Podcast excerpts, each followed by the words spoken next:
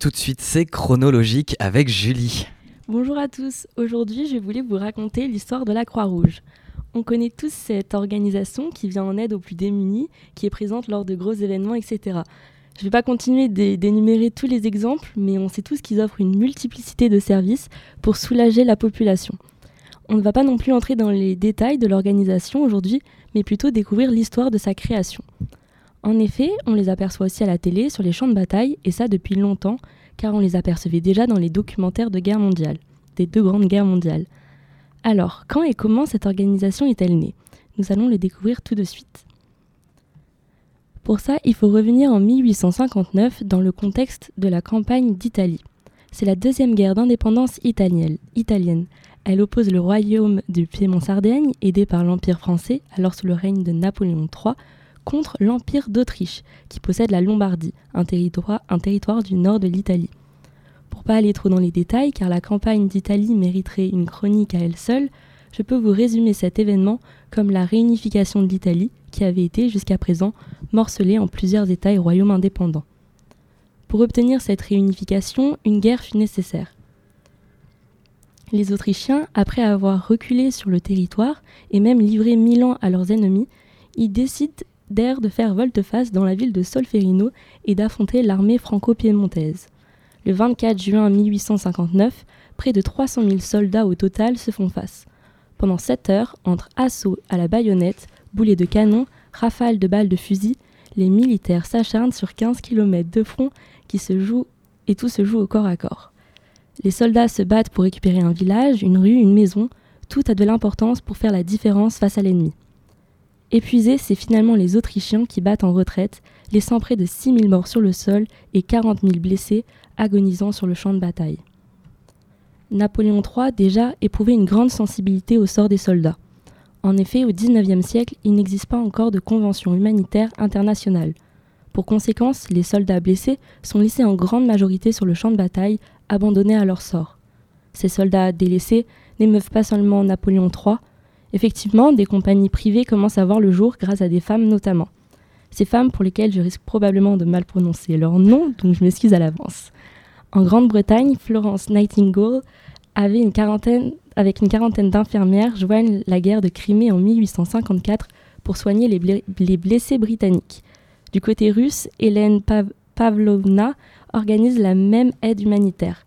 À l'autre bout du monde, aux États-Unis, pour la guerre de sécession, c'est Clara Barton Barton peut-être, qui s'occupe de créer tout un service sanitaire organisé pour les blessés et la recherche des disparus. Par ailleurs, elle sera plus tard la fondatrice de la Croix-Rouge américaine. Cependant, on peut noter que chacun n'aide que ses compatriotes, laissant les autres ennemis, pourtant tout, tout aussi humains qu'eux, mourir sous leurs yeux. Alors Henri Dunant viendra révolutionner ce domaine. Alors voilà l'entrée en scène du jeune Suisse Henri Dunant. Il a grandi dans une famille assez religieuse et va développer une vocation sociale très jeune. Lorsqu'il quitte l'école à 14 ans, il va passer ses soirées à aider les plus démunis et à rendre visite aux prisonniers. Il va même fonder avec des amis des groupes de soutien pour les malades. Mais il est obligé d'arrêter la charité car son père l'envoie en Algérie pour gérer une entreprise dans l'exploitation du blé.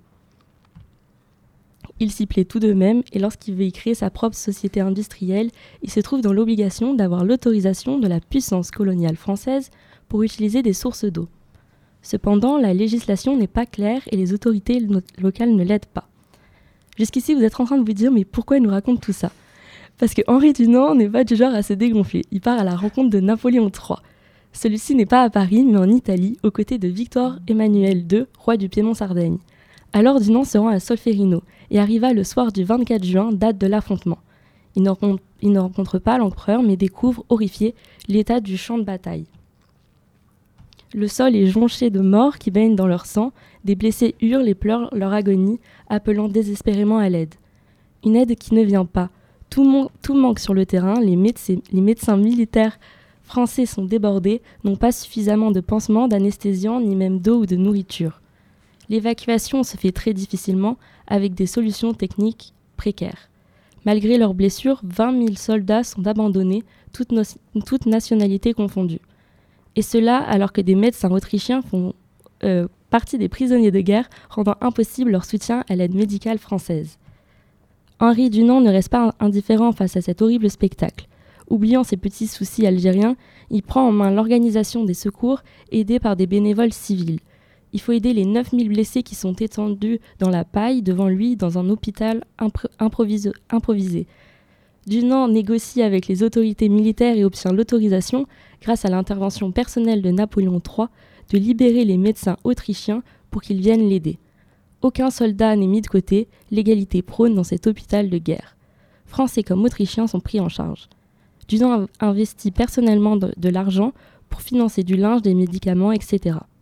Cette situation est appelée par des infirmières tutti fratelli, tous frères en italien.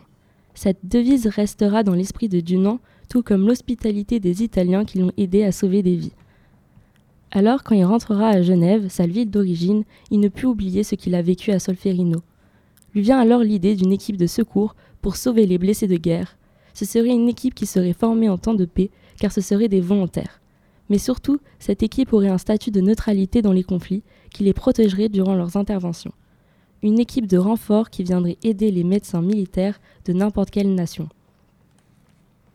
Ce qui le motive d'autant plus, c'est qu'il reçoit en 1860 la prestigieuse récompense de la part du roi de Piémont-Sardaigne et futur roi d'Italie, l'ordre des Saint-Maurice et Lazare pour le féliciter de son application à Solferino.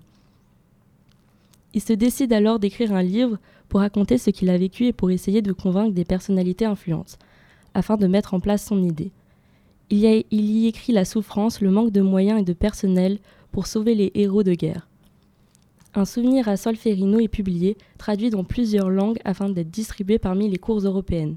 Des personnalités saluent son écrit, comme notamment Victor Hugo, Charles Dickens, les frères Goncourt et bien d'autres influents comme les diplomates des rois et d'autres chefs d'État. Alors il fait un tour des capitales d'Europe pour prêcher ses idées.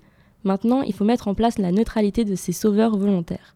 Pour ça, il organise la conférence de Genève, 14 gouvernements y sont représentés, et la charte fondamentale de la Croix-Rouge est écrite c'est acté dans chaque pays et crée un comité de secours devant seconder les services de santé des armées en temps de guerre. Le brassard blanc à Croix-Rouge sera porté par les personnels sanitaires. De plus, dorénavant, les hôpitaux et les ambulances seront considérés comme neutres pendant les conflits armés. La France guide particulièrement les discussions et c'est finalement le droit international humanitaire qui est mis en place. Ces résolutions sont toujours actuelles la Croix-Rouge a continué d'évoluer pour s'adapter aux besoins de la guerre et de la population.